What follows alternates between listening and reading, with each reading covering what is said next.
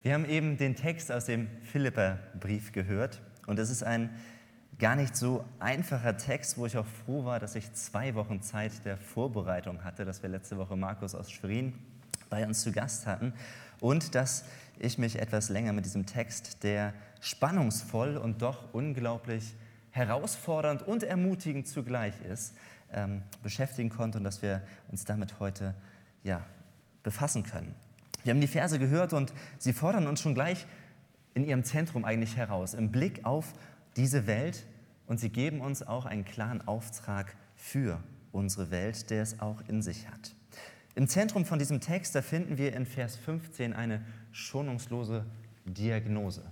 Da lesen wir, wenn ihr als Kinder Gottes mitten in dieser verdorbenen und heillosen Welt lebt. Das heißt, hier merken wir schon, das ist eigentlich Gottes Diagnose über den Zustand dieser Welt. Eine heillose, eine verdorbene Welt, das ist das, wie Gott unsere Welt, in der wir leben, sieht.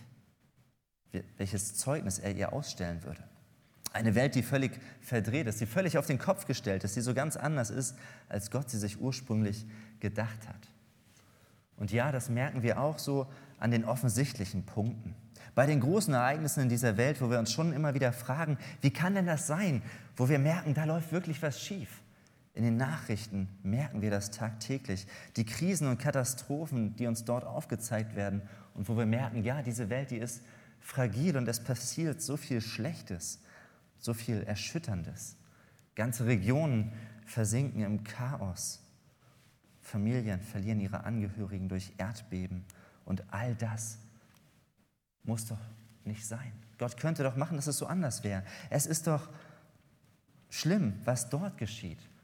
Aber oft ist es auch so weit weg, dass wir sagen, es ist schlimm, was woanders geschieht, aber wir leben ja noch in einer etwas heileren, sichereren Welt. Aber die Realität ist, wenn wir auf Gottes Wort da hören, dann leben wir nicht in einer heilen, sicheren Welt. Die Katastrophen, die sind nicht das Außergewöhnliche, sondern sie machen eigentlich erst für jeden offenbar, dass hier auf der Erde etwas grundlegend verkehrt läuft. Wir leben in einer Welt, die sich gegen ihren Schöpfer aufgelehnt hat, die getrennt von Gott unterwegs ist. Eine Welt, die ursprünglich für das Gute erschaffen und gedacht war, die sich aber von Gott losgelöst hat und seitdem alles auf den Kopf gestellt und verdreht hat. Und die, die Folgen davon, die erleben wir tagtäglich. Einmal im ganz Großen, was uns natürlich immer wieder in den Medien bericht, begegnet, was dort berichtet wird, aber auch so im ganz persönlichen Leben. An uns selbst erfahren wir es doch auch, da erkennen wir es oder erfahren es an unserem Miteinander. Vielleicht ist es Egoismus, Neid oder Habgier, Wut, Dinge, die einen ärgern, die einen wütend machen oder die einen sogar dazu führen, dass man anderen Menschen mit Hass begegnet. Und das erleben wir nicht nur bei anderen, sondern nein, wenn wir ganz ehrlich sind, dann steckt das in jedem von uns drin. Natürlich nicht nur, Gott sei Dank. Es gibt auch wirklich die schönen, die ermutigenden Dinge in unserem Leben, im Miteinander und in dieser Welt. Das, wo wir uns daran erfreuen und wo wir merken können, da blitzt was auf, da leuchtet was auf von dem, wie Gott sich diese Welt eigentlich gedacht hat. Aber eigentlich ist das Gegenteil in dieser Welt das Normale. Wir leben in einer heillosen, in einer dunklen Welt. Es herrscht tiefste Nacht, das sagt dieser Text. Und die Frage, die sich heute Morgen doch stellt, lautet, was bedeutet denn jetzt, wenn wir in einer heillosen, verdorbenen Welt leben? Was bedeutet das Leben in dieser Welt für Menschen, die Jesus Christus vertrauen? Die mit Jesus Christus leben, die ihm nachfolgen. Was ist denn jetzt unser Platz? Was ist unsere Rolle, unsere Aufgabe in dieser Welt? Und da gebraucht dieser Text ein wunderbares Bild und sagt, wir sollen sein wie die Sterne am Nachthimmel. Das ist das, was Jesus mit uns vorhat. Das ist das, wozu er die Seinen und seine Gemeinde berufen und errettet hat, wie er uns gebrauchen möchte, zu leuchten wie ein Stern in der Nacht. Manchmal fragt man sich ja, hey Jesus, ich habe mich zu dir bekehrt, ich habe erkannt, was du für mich getan hast. Warum nimmst du mich jetzt noch nicht zu dir? Warum bin ich noch hier auf dieser Erde? Aus diesem Grund. Jesus hat uns noch nicht zu uns genommen. Wir leben noch weiter in dieser Welt mit all den Herausforderungen, die zu dem Leben als Mensch dazugehört, weil Jesus eine Vision für unser Leben hat. Weil wir in dieser Nacht der Welt leuchten sollen wie die Sterne im Universum. Aber wie kann denn das Wirklichkeit werden? Wie geht denn das?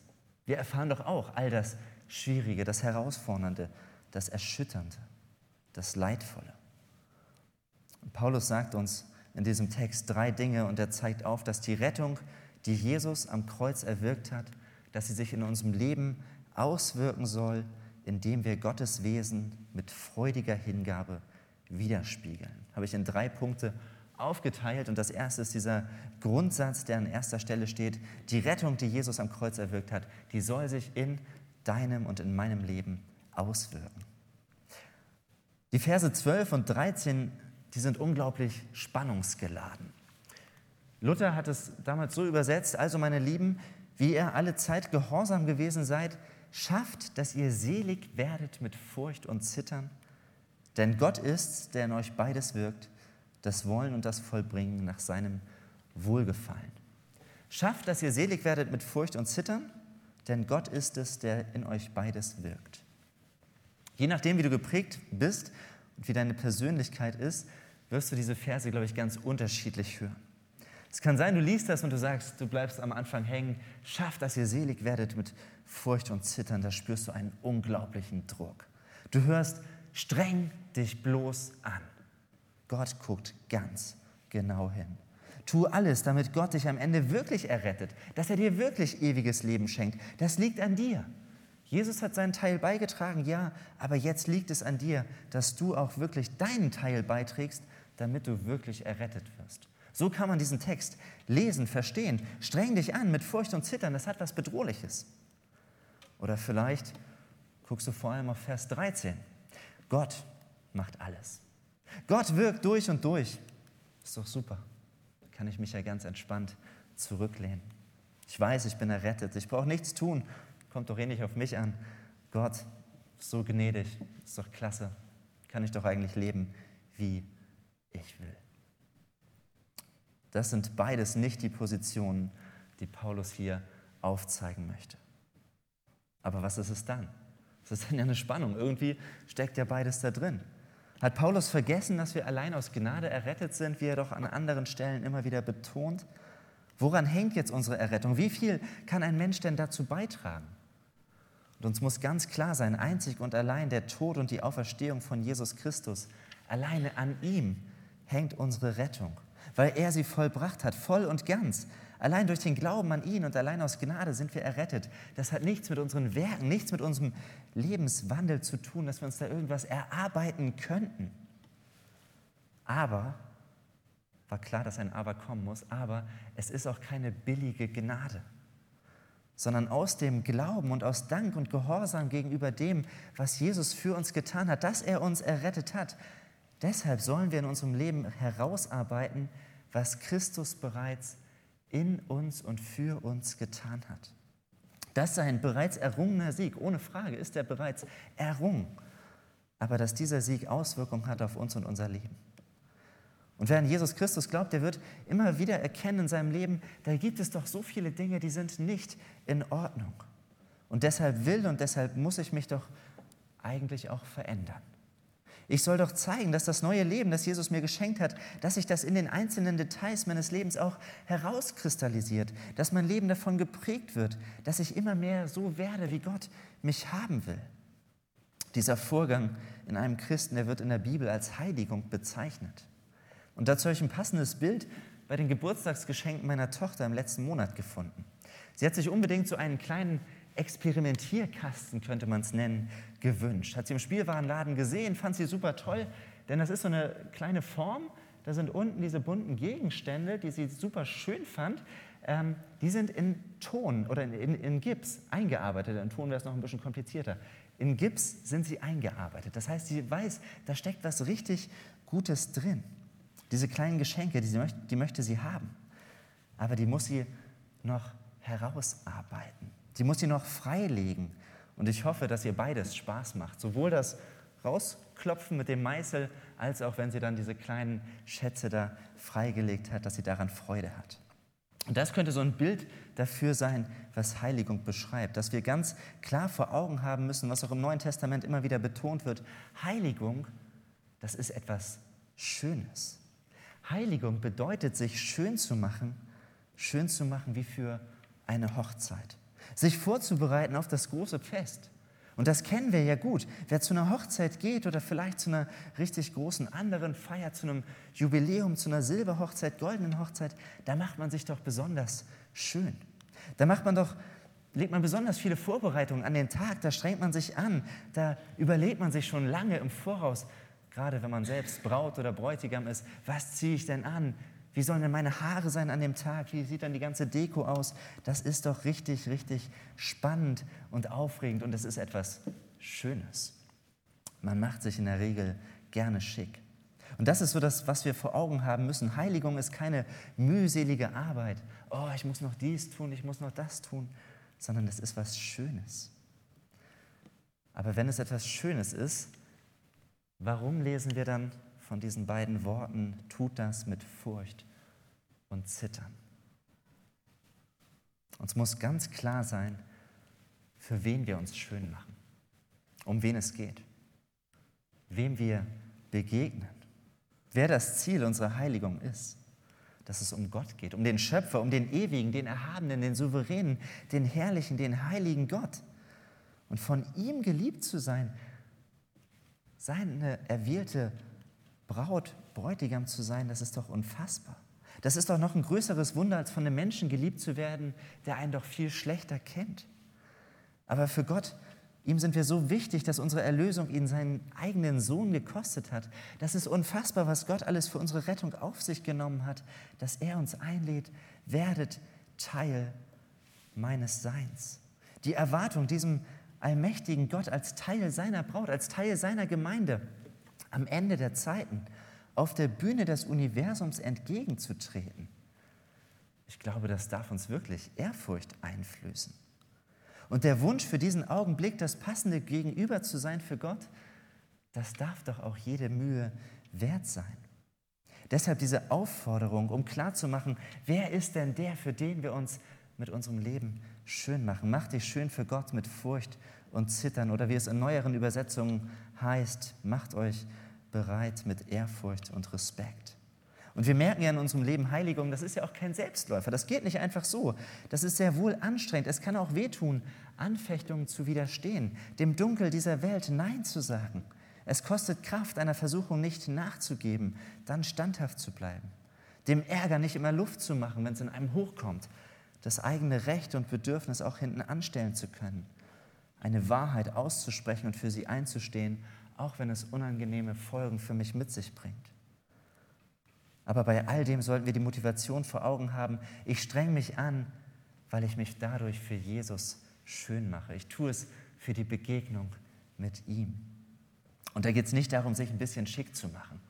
So, ich habe noch fünf Minuten, guck kurz in den Spiegel, passt das einigermaßen mit der Frisur? Ist das äh, ist der Anzug einigermaßen gebügelt oder das Kleid äh, fleckenlos und dann zack, weiter geht's. Nein, es ist die Vorbereitung für eine Hochzeit, die Jesus hier andeutet, an, anführen will, für die wir uns schön machen.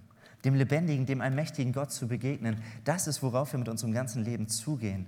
Diese Begegnung, diese königliche Hochzeit mit Jesus. Da ist kein Detail nebensächlich. Das verdient wirklich, dass wir uns da reinhängen. Und doch geht es nicht darum, dass wir uns durch unsere eigene Leistung, durch unsere eigene Anstrengung retten müssen. Dass wir sagen, oh, das muss ich jetzt aber noch tun. Und wenn ich das nicht schaffe, dann habe ich sowieso, dann brauche ich gar nicht zu dieser Feier kommen. Das ist es nicht. Das ist nicht der Maßstab und die Erwartung, du musst, sondern es ist die Einladung, mach dich schön, geh dem nach, ohne dass deine Rettung daran hängt. Die Rettung, die wir erlebt haben, die soll sich in unserem Leben auswirken, dass wir Frucht bringen. Wir sollen nicht beim ersten Schritt des Glaubens stehen bleiben, uns damit zufrieden geben, dass wir sagen, hey, super, Gott hat mir vergeben, ich weiß, Gott ist gnädig, ich darf sein Kind sein, er hat mir ewiges Leben geschenkt und er wird bewirken, dass ich dort sicher ankomme. Ja, das ist die ganz große Botschaft, das ist das Schöne, was wir verkündigen dürfen. Aber wir dürfen nicht vergessen, es soll sich auch in unserem Leben als Kinder Gottes auswirken. Wir sollen nicht einfach nur warten, bis Jesus irgendwann wiederkommt und uns zu sich holt, dass dann erst das Eigentliche losgehen würde, sondern jetzt darf und soll sich schon zeigen, dass er unser wunderbarer Retter ist. Das ist das, was der Begriff der Heiligung beinhaltet und wo doch diese Spannung zwischen unserem Wirken und dem Wirken Gottes mitschwingt. Dass das, was Jesus getan hat, unser Leben verändert, dass es unser Leben umgestaltet. Völlig egal, ob jemand anders zuschaut oder nicht. Und das Ermutigende aus Vers 13 ist wirklich so gut, dass das da mit dabei steht. Bewirkt euer Heil mit Furcht und Zittern. Denn, der, denn Gott ist es, der in euch beides bewirkt, das Wollen und das Vollbringen nach seinem Wohlgefallen. Gott sorgt selbst dafür, dass du dich schön machen kannst, dass du dich überhaupt erst schön machen willst, dass du ihm gefallen wirst. Gott bringt uns dazu, das zu tun, was ihm gefällt, indem er uns begehren lässt, was wir nicht begehren. Gott bringt uns dazu, das zu tun, was ihm gefällt, indem er uns das begehren lässt, was wir nicht begehren. Was bedeutet das praktisch? Zu wissen, dass wir auf Gottes Wirken angewiesen sind, damit wir so leben, wie er es sich vorgestellt hat, wie er es sich wünscht. Es bedeutet nicht, dass wir die Verantwortung auf Gott abschieben. Gott, du musst halt in mir wirken und dann schauen wir mal, was kommt. Sondern es bedeutet, dass wir mit Ehrfurcht und Respekt Gott anflehen, dass wir zu ihm beten und sagen, Gott, ich weiß, ich muss mich verändern. Ich habe an mir zu arbeiten. Ich erkenne und ich bekenne vor dir, mein Gott, dass ich das nicht aus meiner eigenen Kraft heraus schaffe. Und wenn ich ehrlich bin, dann gibt es Bereiche und Momente in meinem Leben, da will ich das auch gar nicht wirklich. In mir selbst ist nichts, was mich dazu bringt, dir konsequent gehorsam zu sein. Und deshalb bitte ich dich, Gott, gib du mir die Kraft und gib du mir den Willen, nach deinem Willen zu leben. Hier können wir als Menschen, und da möchte Gott als Gott ansetzen, dass da beides zusammenkommt und dass Gottes Wirken in uns dazu führt, dass wir Stück für Stück so handeln und leben können, wozu Gott uns aufruft. Und mit dieser Haltung aus Vers 13, da wissen wir, das bin nicht ich mit meiner Disziplin, mit der es mir gelingt, so zu leben und dass es nach außen so schön fromm und heilig aussieht, sondern es ist Gottes Schönheit, die sich in uns zeigt und die nach außen dringt. Und die Veränderung, die Gott da wirkt, das ist auch kein Schalter, der irgendwie umgelegt wird und dann ist es von jetzt auf gleich alles neu, sondern das ist ein lebenslanger Prozess. Unser ganzes Leben lang wird es bis zum Zeitpunkt unseres Todes immer eine Baustelle bleiben. Wir werden niemals an dem Moment kommen, wo wir sagen, Gott, super, ich bin perfekt, ich bin heilig, danke dafür und eigentlich musst du jetzt gar nichts mehr tun, kümmere dich mal lieber um die anderen. Nein, es ist eine lebenslange Aufgabe. Aber wir sind aufgefordert, die Rettung, die wir erlebt haben, dass sie sich in unserem Leben auswirkt.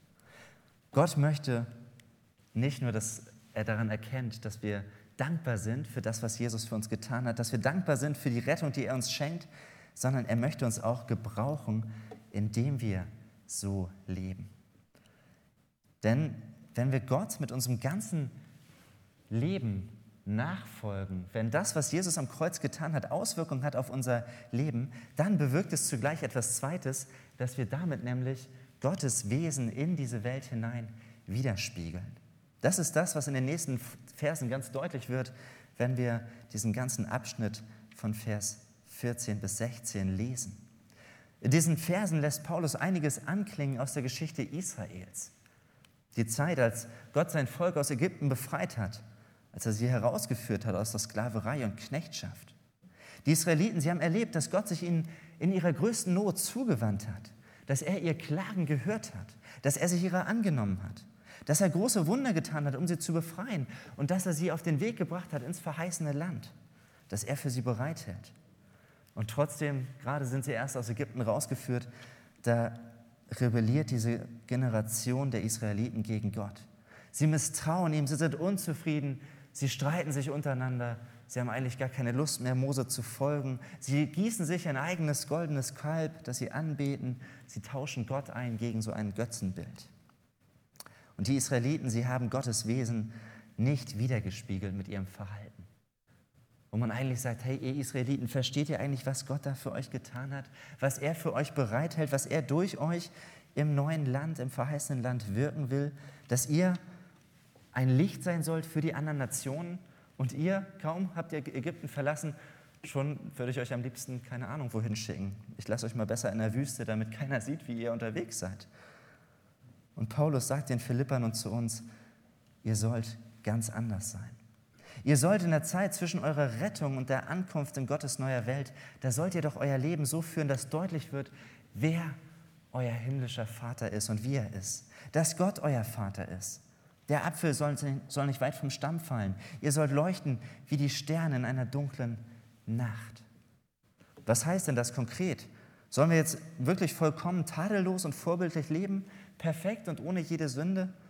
Das wissen wir doch, das ist doch unmöglich, das geht nicht. Aber es geht darum, dass wir keine Kompromisse mit der Sünde eingehen sollen, die so dauerhaft Bestand haben. Dass wir aktiv angehen und ablegen sollen, was böse ist, was nicht zum Leben in einer Beziehung mit Gott passt und dort hineingehört. Paulus nennt hier ganz konkret in dem Text Unzufriedenheit und Streitsucht. Das waren wohl bei den Philippern große Themen, dass er einerseits so viel Gutes bei ihnen gesehen hat, das hatten wir so in der ersten Predigt gesehen, wie diese Gemeinde in Philippi entstanden ist, dass es total faszinierende Lebensgeschichten waren, aber irgendwie im Miteinander, da gab es doch Unzufriedenheit, immer wieder Streit, sie waren sich doch nicht so ganz einig, obwohl sie im Positiven ihren Glauben unglaublich hingebungsvoll gelebt haben. Aber im Miteinander, da hat es oft geknirscht. Da gab es Missgunst, Konflikte, Egoismus, Überheblichkeit. Und Paulus sagt, hey, das passt nicht zu einem Leben als Kinder Gottes. Deshalb toleriert das nicht, sondern versucht es abzulegen. Geht es an. Lasst dem keinen Raum, dass es normal wird für euch. Wie ist es bei dir und bei mir? Was sind bei uns die Dinge, die nicht zu einem Leben mit Gott passen? Vielleicht ist es ähnlich wie bei den Philippern, dass es der Umgang im Miteinander ist das Verhalten dem anderen, dem Nächsten gegenüber. Vielleicht sind es aber auch ganz andere Punkte. Mutig für den Glauben einzustehen, was die Philipper richtig gut getan haben und wo wir merken, oh, in unserer Zeit kann es auch schwierig sein zu sagen, ja, ich glaube wirklich, dass es einen Gott gibt. Ich glaube wirklich, dass sein Sohn auferstanden ist. Ja, ich lese wirklich in der Bibel und ja, ich bete wirklich, auch wenn andere mich dabei sehen. Vielleicht sind es aber auch moralische Werte. Werte, wo wir in der Gefahr stehen, sie nicht mehr von Gottes Wort her abzuleiten und sie vielmehr von der Gesellschaft geprägt in unserem Leben als normal anzusehen. Was es auch ist, wir sollten uns nicht damit abgeben, sondern sehen, dass wir keine faulen Kompromisse machen. Das ist das eine, wozu wir aufgefordert sind. Und das andere, was eng damit zusammenhängt, lautet in diesem Text, haltet an der Botschaft fest, die zum Leben führt. Wir sollen an dem Wort Gottes festhalten. Das Evangelium, das ist das Wort, das Leben schenkt.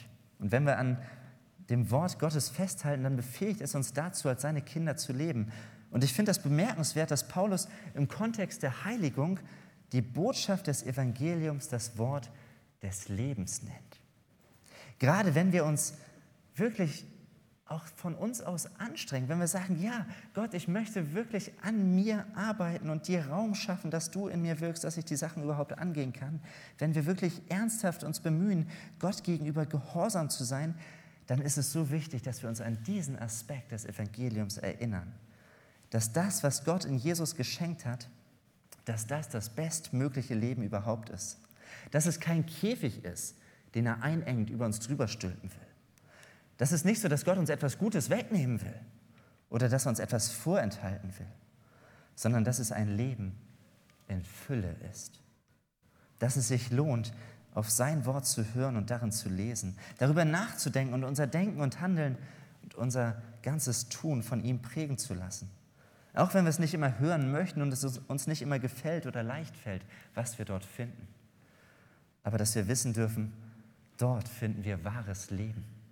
Alles andere, worauf wir vielleicht hören können, alle anderen Stimmen, denen wir in dieser Welt vielleicht ausgesetzt sind und ihnen folgen können, sie führen uns nicht zum erfüllten Leben.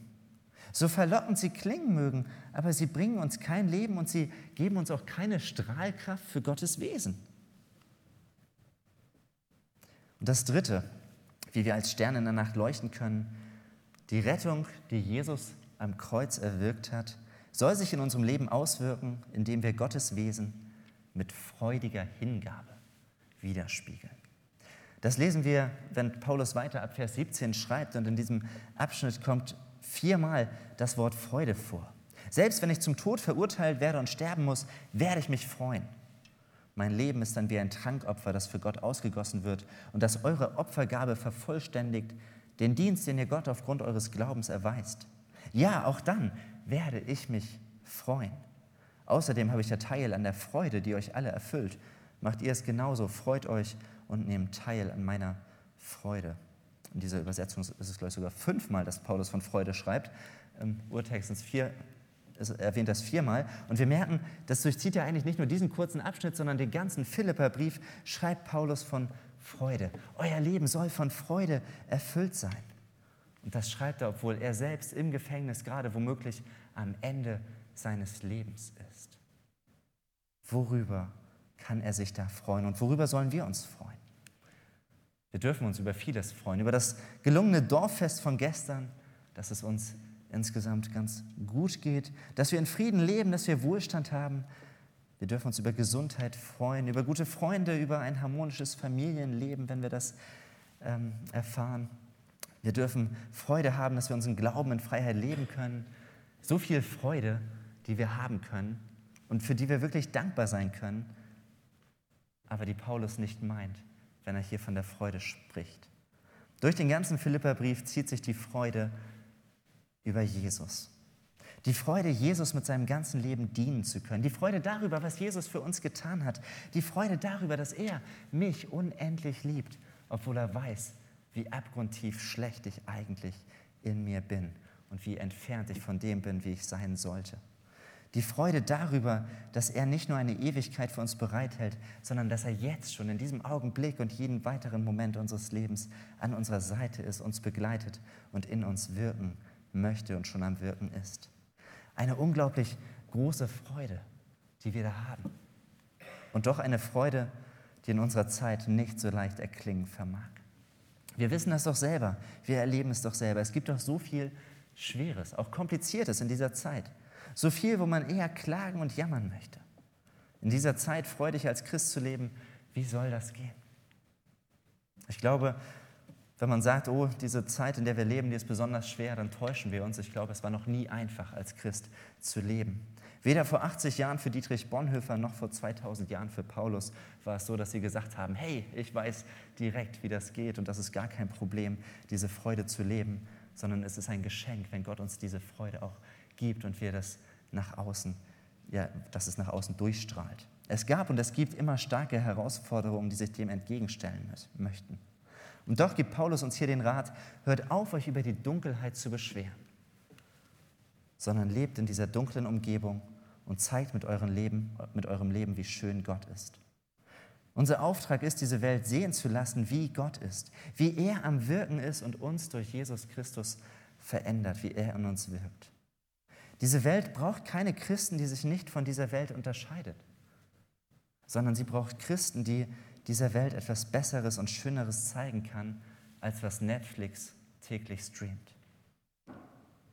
Heiligung ist nicht nur wichtig für uns selbst, sondern sie ist wichtig für die Menschen um uns herum. Menschen, die unzufrieden und haltlos sind, brauchen Christen, an denen sie sehen, hier ist jemand, der hätte eigentlich genauso viel Grund, unzufrieden zu sein wie ich, aber er ist zufrieden. Und das hat mit diesem Jesus zu tun. Menschen, die nicht wissen, ob sie einen Wert haben, ob das Leben einen Sinn macht. Sie dürfen an Christen erfahren, ja, du bist wertvoll. Es ist gut, dass du da bist. Du darfst dich einbringen, du bist gebraucht und es gibt einen Platz für dich, wo Gott dich ganz bewusst haben möchte.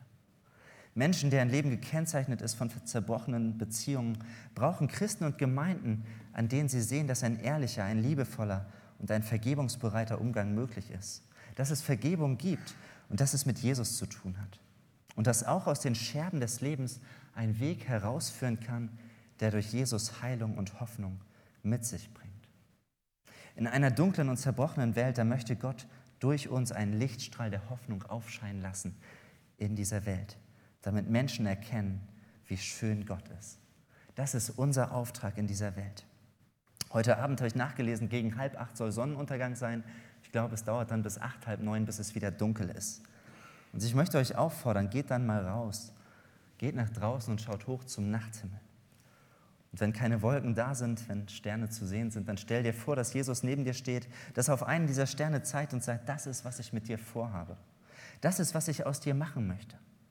Ich möchte einen Stern machen, der in der Nacht, in der dunklen Nacht dieser Welt leuchtet. Lebe als mein Kind, das mich widerspiegelt.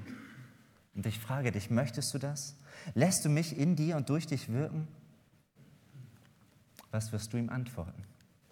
Und was möchtest du mit Gottes Kraft in deinem Leben angehen? Wir nehmen uns eine Zeit der Stille, bevor wir Gott mit dem kommenden Lied gemeinsam anbeten.